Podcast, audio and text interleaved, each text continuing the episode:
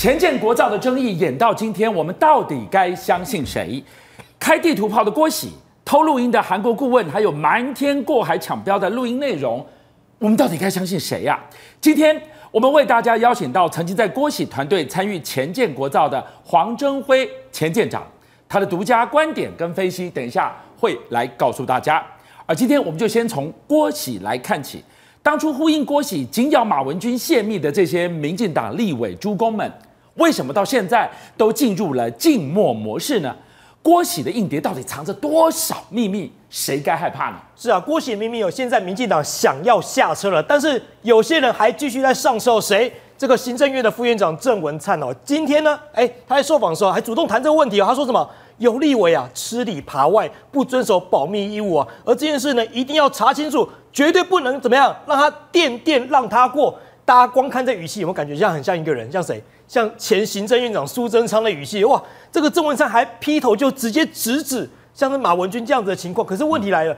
今天包括了这个陈建仁院长在立法院被问到这个问题的时候，他是比较轻描淡写的，所以看出来郑文灿感觉还是想要继续紧咬马文君。可是现在民进党内呢，感觉好像声音有开始转变了，也包括像之前咬得很紧的，像王定宇、哦林俊宪还有赵天麟这几个立委，当时咬这个马文君泄密咬得多紧，可是这几天呢，哎，开始脸书上转成什么模式？转成亚运模式了，开始在谈亚运了，帮中华队、帮台湾加油，哎，甚至还打说林北好油的事情。几乎都不太谈这个浅见的事情呢。你的意思说，这个礼拜的一开始，这些民进党立委们还在那边紧咬，应该是极机密的国防机密委员会说什么马文君还拒签什么呃保密协议。是，后来被邱国正打脸，根本没有那张纸啊。是啊，邱国正出来一个圆场之后，哇，民进党开始比较保守一点。那这三个立委呢，也开始哎比较保守。但是现在怎么样？网络上的侧翼不放过马文君啊，继续在紧咬。那郭喜呢，也没有放过马文君的意思嘛，继续上节目，继续咬马文君。观众朋友，今天在我们的报新闻现场，我为大家邀请到的是黄征辉前舰长，欢迎舰长来。主持人、各位观众，大家好。好，舰长在这一波我们讲到前建国造的争议当中，舰长也是另外一个了解极多内幕的关键人物。为什么？他是郭喜担任海军司令。前顾问的这个前后两进两出，你是郭喜团队做的都是浅见国造，是关键问题，我们一个一个来问哦。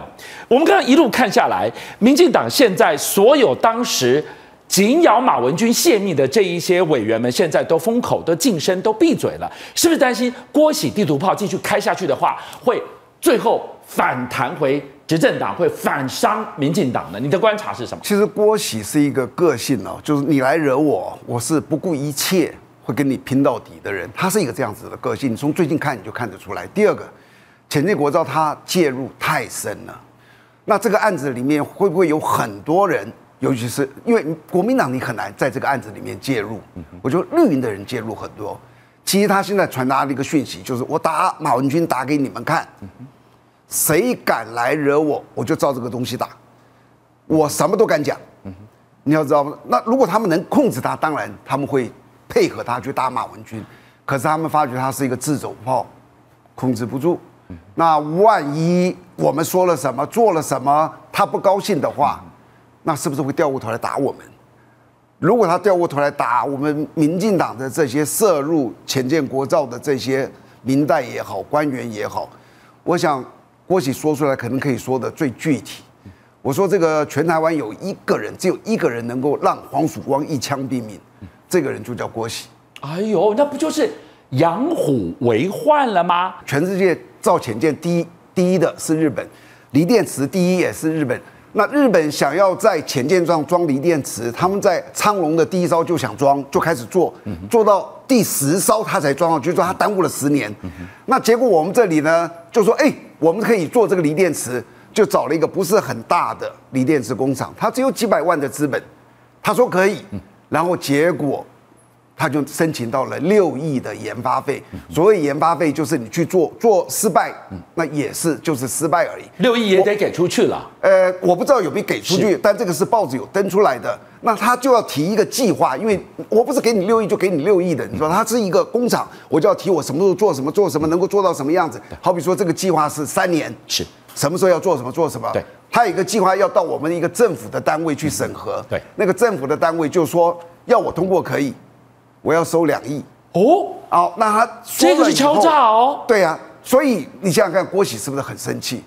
他就把这个资料丢给了一个媒体，那个媒体就登出来了，然后爆出来之后，那后续怎么样？我不确定，是给了没有？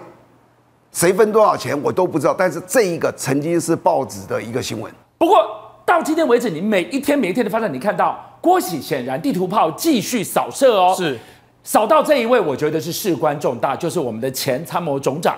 这位李喜明总长是居然把他打成了卖国集团，怎么这是很严重的事情啊？是啊，这样这个郭喜有开地图炮，哎，到处乱扫射，扫射马文君你就算了，哎，扫射到谁？扫射在前参谋总长李喜明加入什么卖台团？哇，李喜明看了听到这个消息之后也是非常摇头啊，说，哎，这个李马文君自嘲哦，他喜见这个李喜明总长加入。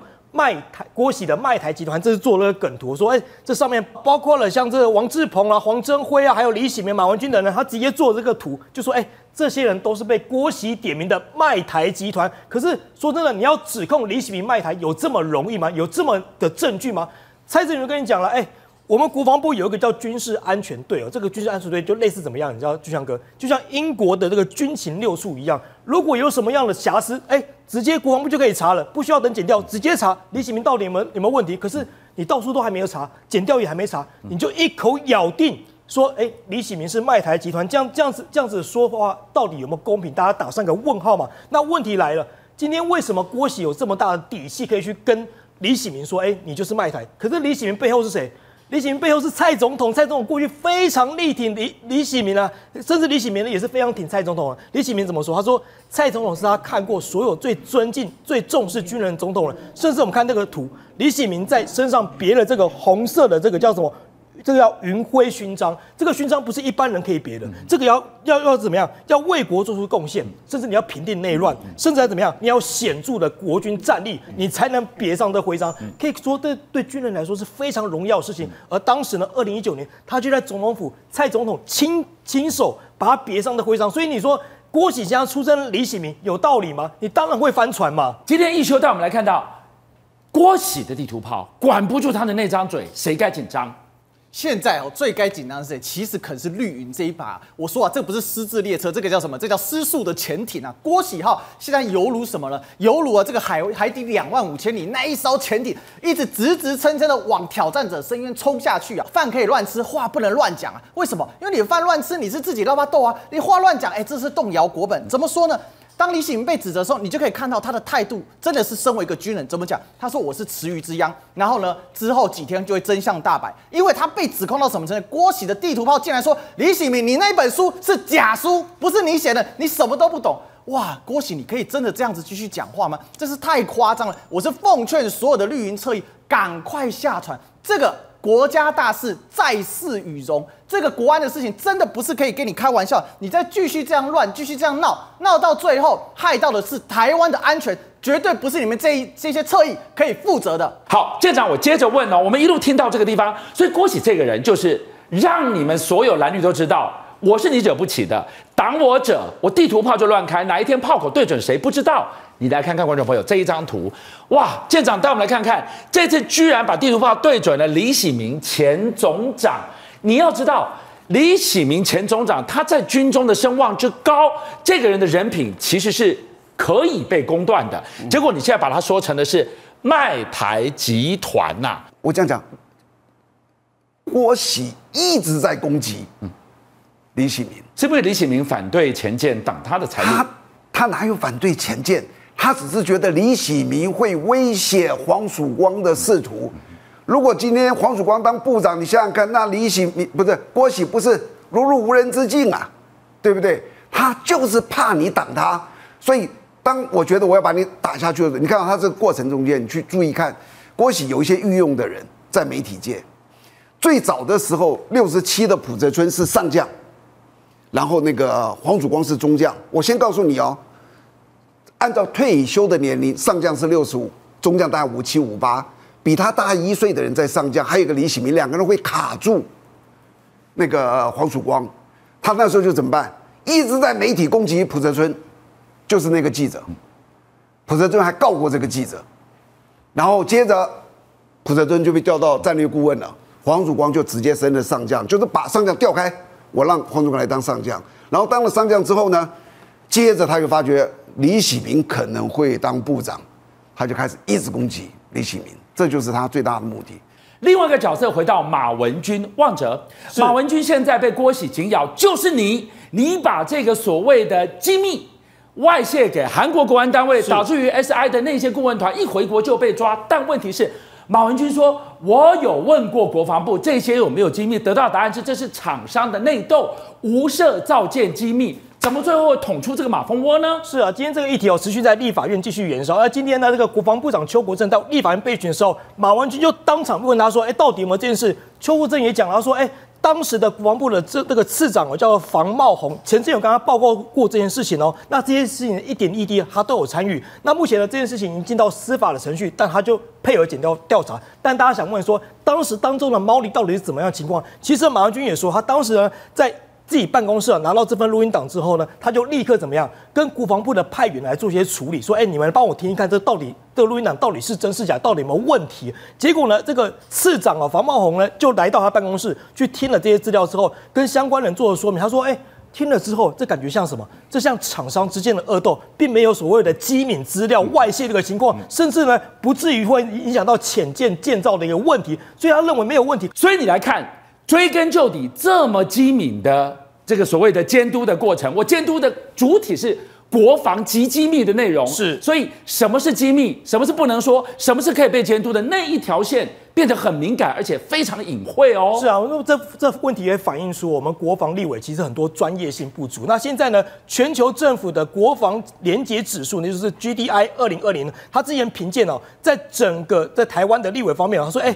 台湾的相关国防立委其实专业性不足了，而且可能会怎么样？含有涉贪的一个风险在哦。哎，这句话点出什么意思？点出说，哎，我们国防的立委虽然人在国防委员会，可是他对国防的相关配备跟预算，甚至他的一些情况，可能不是这么了解。这会造成什么问题？就变成说，很多退将的将领呢，会到国防委员会的这些委员办公室里面当做咨询，当做这些东西。可是会不会变一个上下其手的一个概念？这是有可能。其实，但坦白讲，这也是我们中华民国必须要面对的问题，因为。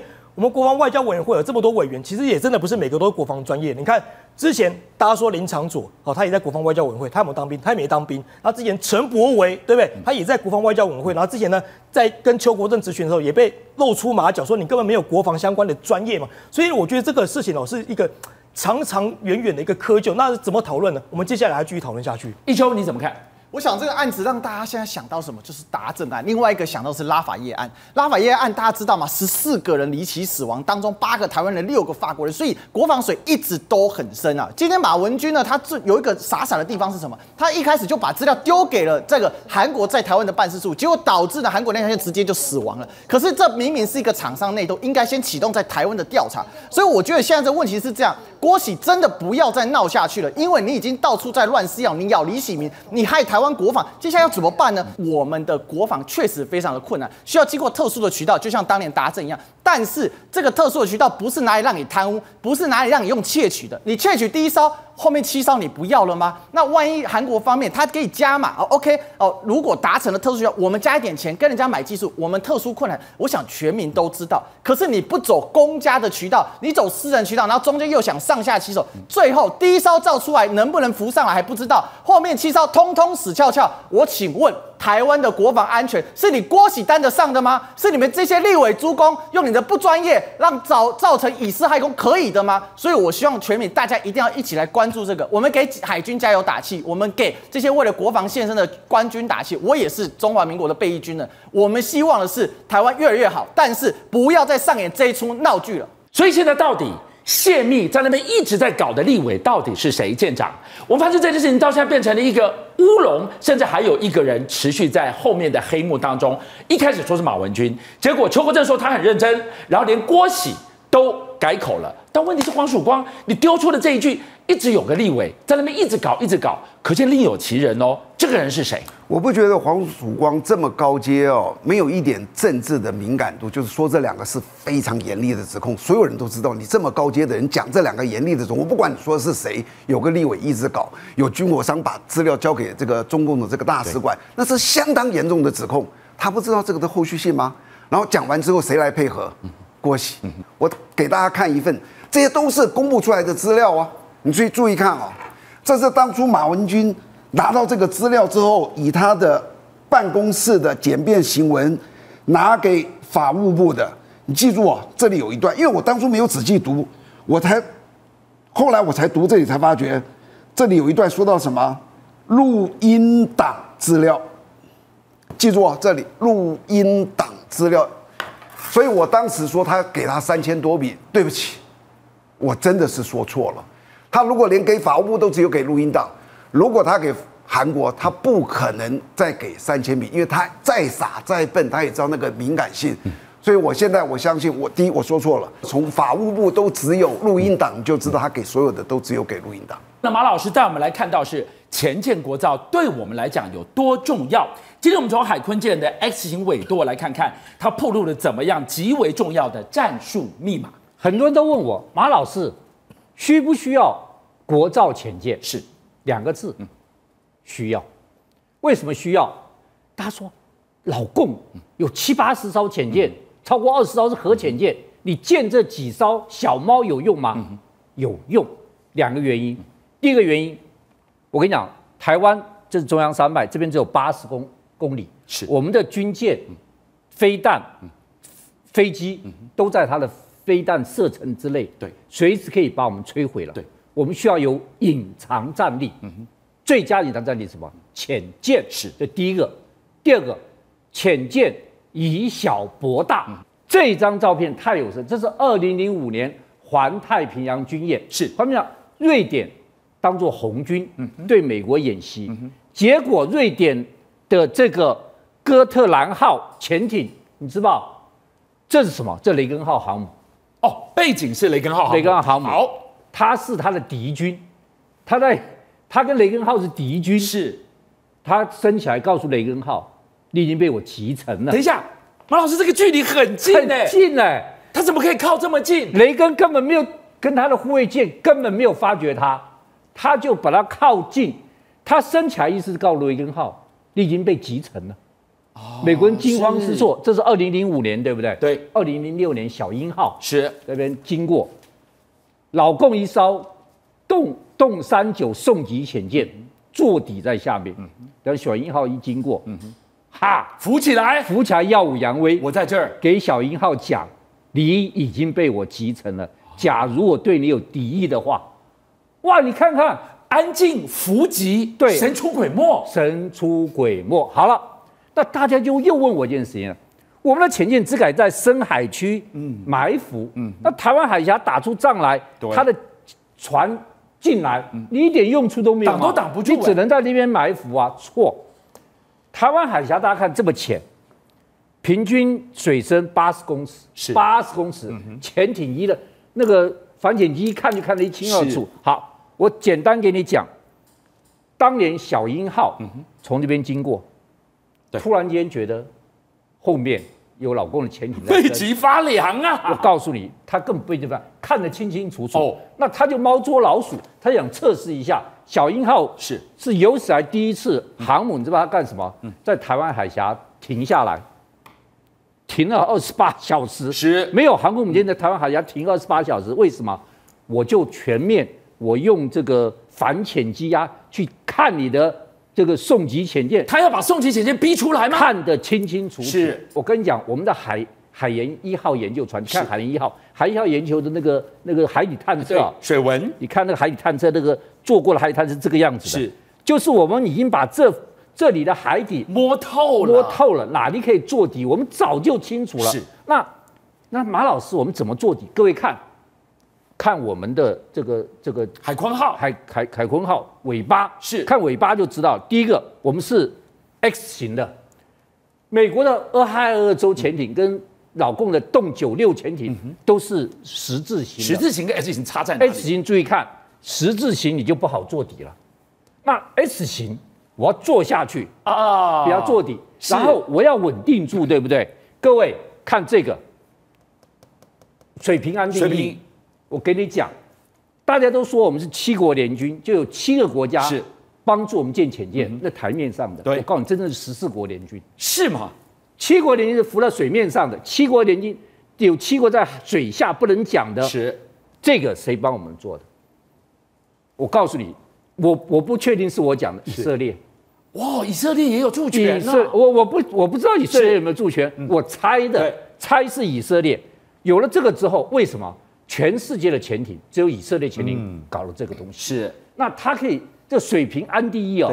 第一个在下面做横轴很稳，第二个它可以随时仰攻，嗯哼，帮助你仰攻，就是我这边坐底，啪一下仰攻，对，所以有这个东西是神秘。以小博大是我刚开始讲的主题，对不对？我要跟大家讲一九八二年福克兰群岛战役。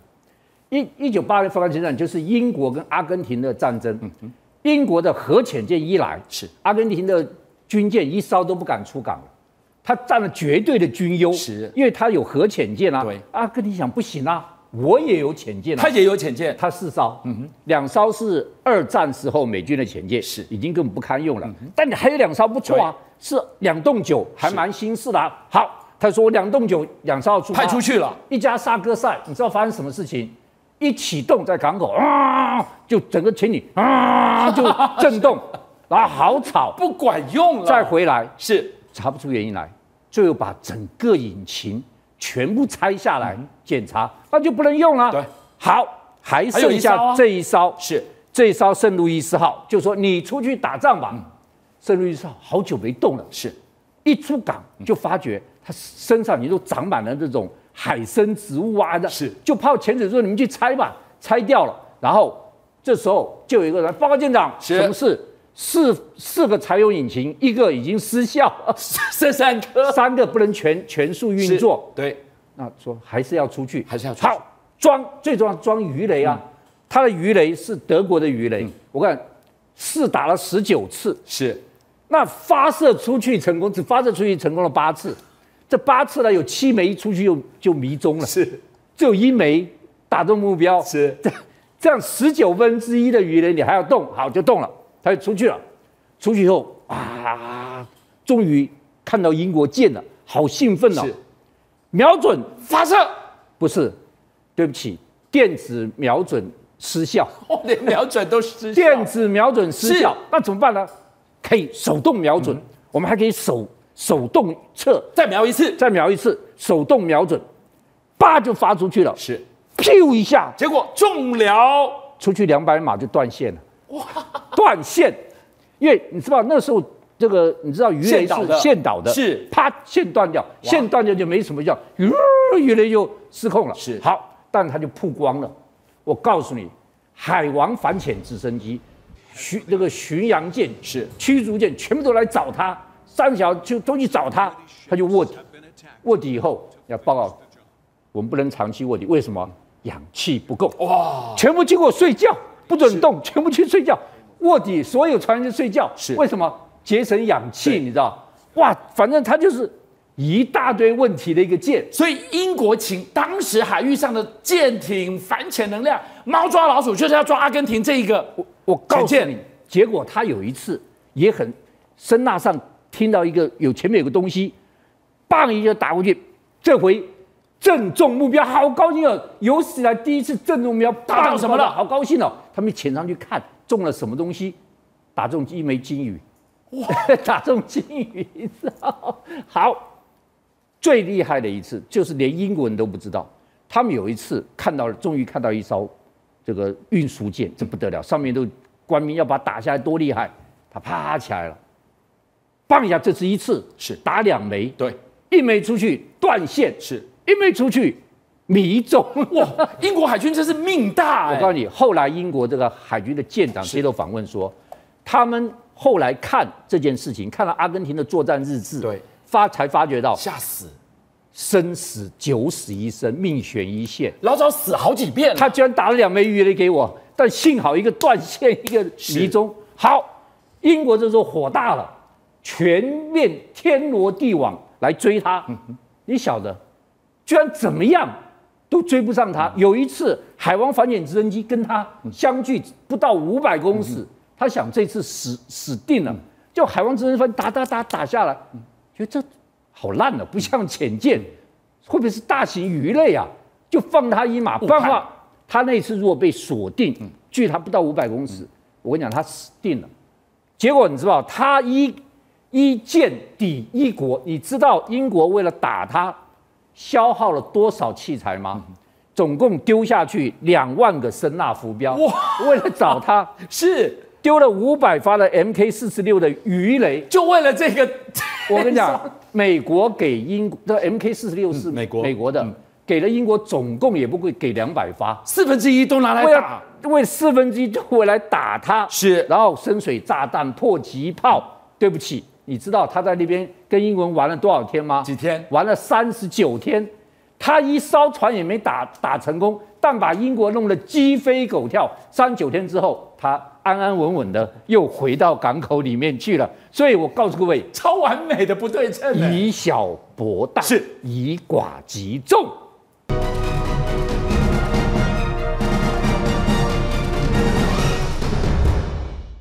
今天晚上持续我们要来追的就是前建国造的争议，乱开地图炮的郭喜已经让政府招架不住了。但是被韩国持信顾问透露下的内容，才是我们接下来真正该追究的部分。为什么郭喜他会说出了三亿元的试用款？我们要问钱从哪里来？而郭喜说这句话，当时他用什么身份可以动之这一笔钱呢？还有，郭喜如果只是单纯的引荐专家团队，后来为什么已经一步一步介入造舰的利益呢？现在难道明代谁要去监督公布相关的内容，都会被说成泄密吗？到底有什么见不得光？到底又泄了什么密呢？是俊亮哥，我现在讲出来，小心间谍就在你身边，哎，小心巧心，真的被他们紫色的共谍就在我们摄影棚里面哦。是，待会请大家自己来解释，但。这个郭喜真的是自走炮越开越夸张，他想说，对啊，你马文君把这个录音档泄露，所以徐巧芯如果把录音档放给大家听，所以你巧芯也是彩虹线，也是泄密，而且他还加码爆料，指控说就是你徐巧芯拿马文君的，马文君给你的，哎，真的还假的？但没有关系，因为巧芯好像再度帮我们带来了最新的录音档了。好，这一段录音档内容，我们帮大家。掐头去尾给你听到最关键的几段话，你来听听看，为什么公布这样的录音档，动辄就是泄密，通通不能公布？为什么？你听完就知道，真的水很深啊，观众。那跟跟竞业条款有什么关系？没关系啊，我就新的团队是跟 CSBC 签，第那个什么那个水面舰的就名义就好了。水面舰名义啊？对呀、啊，就就就避开来了。我要避开太容易了，我弄一个专案办公室，说水面舰艇的专案办公室就好了。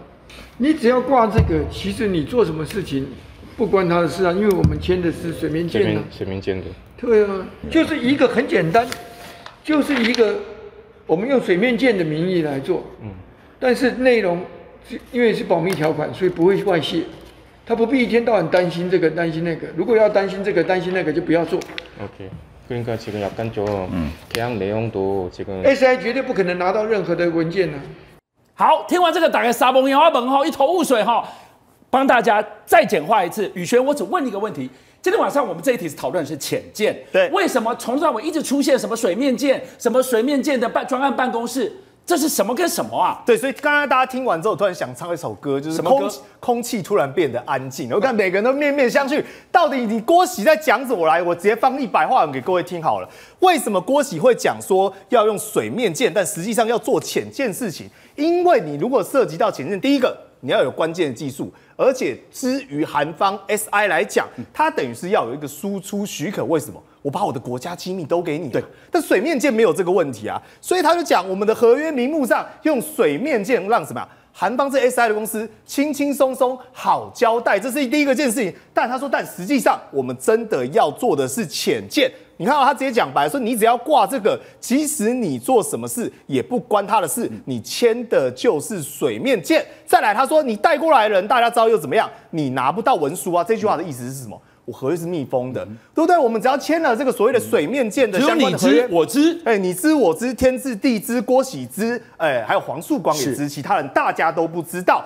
究竟做了什么事情？反正顾问的工作就是我提供你意见。你在郭喜亲自讲过嘛？设计上的意见，当然这个东西没毛病。甚至他讲这个 Park 绝对不敢去告，为什么？Park 是谁？Park 就是 SI 的原本的老板，去告的话，他就同时承认。带着这些人来做 IDS，你看他咬死了嘛，因为他知道你如果说是 Park SI，也不能向韩国政府承认说，我今天要把秘密，我要去做潜舰，我要把关键技术带给你。当然，所以大家只好。摸摸鼻子，我们就用水面舰的做法，否则就连韩方自己都会违反国家法律。所以这是一个恐怖平衡的概念。我吃准你今天敢来砍头生意来做这笔生意，大家就一起共守这个秘密喽。当然，所以他们就讲什么，这个叫做阴阳合约。不过呢，随着这个秘密守着守着，后来还是真的爆了。为什么？来，各位看到这个新闻，这是韩国朝鲜日报当年所揭露的一个逮捕行动，说 SI。泄露了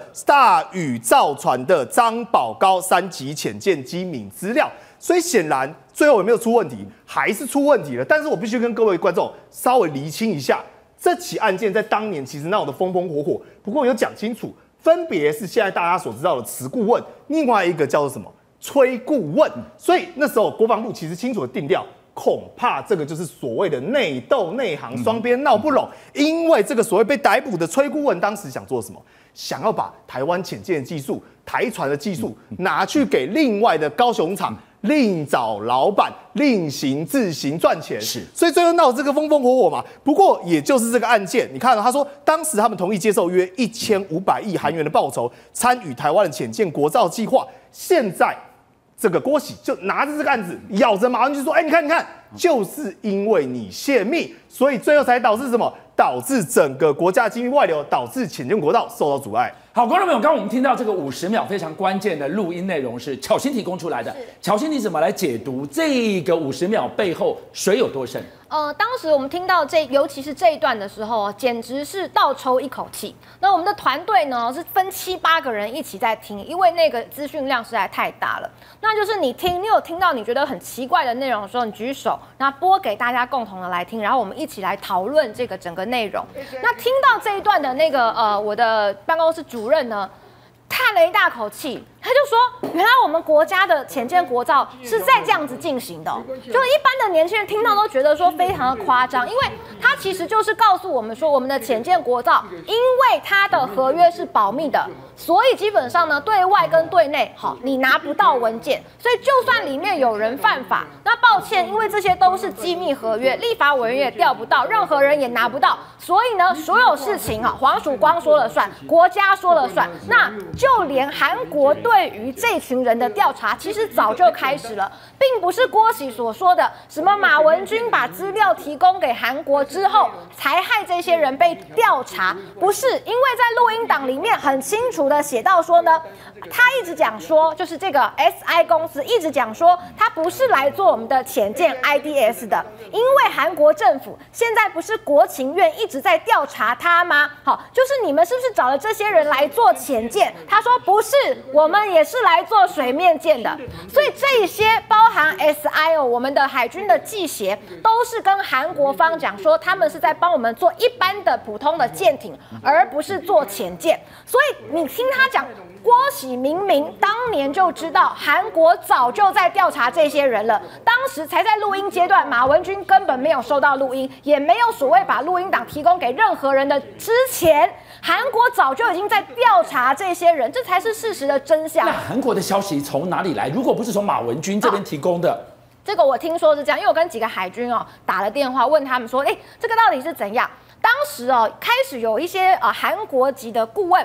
接到这个案子之后，他们就是在高尔夫球场打球，就就很大声的讲说，我们是来帮台湾做潜舰的。哦，所以其实基本上这些韩国人呢，他们也没有非常的守口如瓶，在外面讲的也很大声，所以讲着讲着讲着就传出去这个消息了。所以呢，韩国方面这边接到相关的情报之后，他们当然开始启动调查。所以他们启动调查的时间是非常长的，从 SI 来了，然后开始讲出这些内容之后，就在查，而且郭喜是相。相当清楚知道，他们现在已经有一批人去查了，但是呢，他在希望独立出来，在另立一家公司的时候，他还是依然雇我。甚至啊，我跟大家解释一下，就是说他在讲，因为我们先前有一个录音档，是他在设立一个公司，用郭郭喜去开公司，可是公司的负责人却是一个 Joy，他的秘书，然后他要求要求哦，他的这个持顾问的翻译来做零股的董事长。他怎么跟他们讲的呢？他们说，你们全部都是名义上这家公司只是名义上的董事长，你们对外啊就发表说我是韩国华侨，所以我回来帮这些记协申请一家公司。然后呢，你赶快把你的身份证给我的秘书，帮你刻一个章，我们要去办手续了。实际上让这家公司的还是我郭喜，OK？哦，就是他们已经明目张胆到这个程度，甚至连那个翻译他觉得说他没有上过媒体的经验，万一他这个人头公司被挖出来怎么办？他有点怕。他还跟他讲说，没有，你到时候只要告诉媒体说你是帮你的韩国朋友成立的，那样就好了。所以我的意思是说，郭喜他的角色应该在海军顾问，也就是引进 GL Gavrong 进来之后。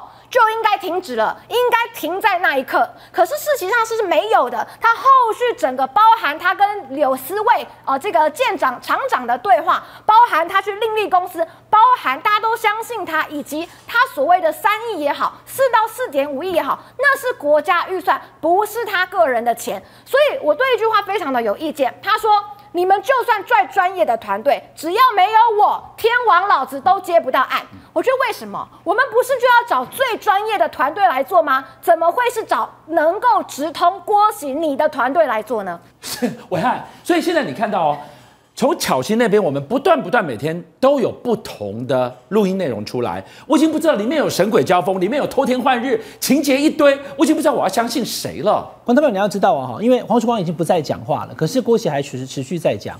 那国防部长邱国正今天在立法院大问他说，因为他不是讲说马文君很好吗？对不对？他就很很认真嘛。记得问他说，你为什么帮马文君背书？他说我没有帮他背书啊，只是郭喜他为什么当海军顾问这件事情，是因为当年有些事情做的太过分，所以只当了一年顾问就没做了嘛。这是上午的访问，下午又讲说我早上讲太过分，是不是？那我改口一下，我讲说当年有些事情做的让人家有意见，所以其实郭喜就变成是黄曙光跟国防部跟海军的一个麻烦嘛。你这一年当中授予你大权。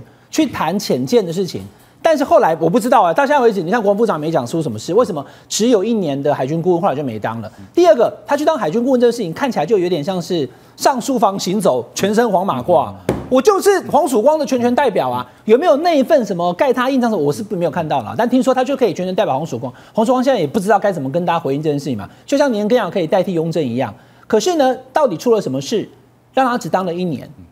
然后呢，过程当中有没有经过签核？因为军方要用人，他要签核的。邱国正现在是谁？国防部长。这话题吵两个礼拜了。他今天在立法院的回答说：“我不知道。”所以我说这件事情水很深。好，那当然了，好，大家回过头来，就是会讲说我们在买潜舰的过程当中，因为我们到处碰壁嘛，所以黄曙光显然用了一个非正规的方式。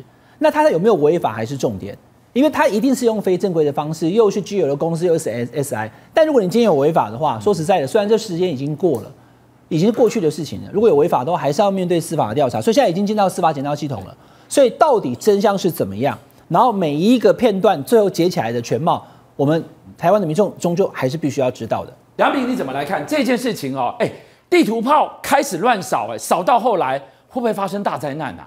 哦，其实哦，现在很多的资讯哦都是片段的。哦，比如说像刚刚巧芯讲到的，确实，呃，这个不管是哪一个国家啦，那这个关于我们国造潜舰的工程师哦，其实这个最早在所谓的二零二一年的四月份，当时在立法院就有包括马文君委员，包括林淑芬委员，他们在质询的时候就有提醒我们的军方说，在潜舰国造是不是已经有国外要求分批把这些工程师召回？啊，包括说他们有一些在什么高雄美术馆的一个韩国街哦，是不是都在高谈阔论讲他们在造潜舰？这个事情，这这都是国会有凭有据的哦。那这些东西早就发生了，不是跟马文君拿那个录音档爆料这个是两两回事哦。所以呃，当今天哦，这个郭喜出来这个角色，那我相我相信哦，现在最希望郭喜闭嘴的应该是黄曙光。黄曙光自己没有想到。从一开始讲有立委在搞鬼，有军火商哦，在这个呃把资料提供给中共大使馆，他这个影射的的内容，居然被郭喜拿来定义去打了一堆这个地图炮，结果呢，最后这一枪其实是打回海军。如果我们造舰的过程里面有很多不能说的秘密，在这个时候全部浮上台面的话，对我们整个国建国造其实是负面的。所以现阶段你会发现哦，民进党已经开始踩刹车了，他们要把焦点转移到国民党党军购的这个部分，他们不再讲这个潜舰国造，只剩郭喜一个人在撑呐，只剩李正浩啊。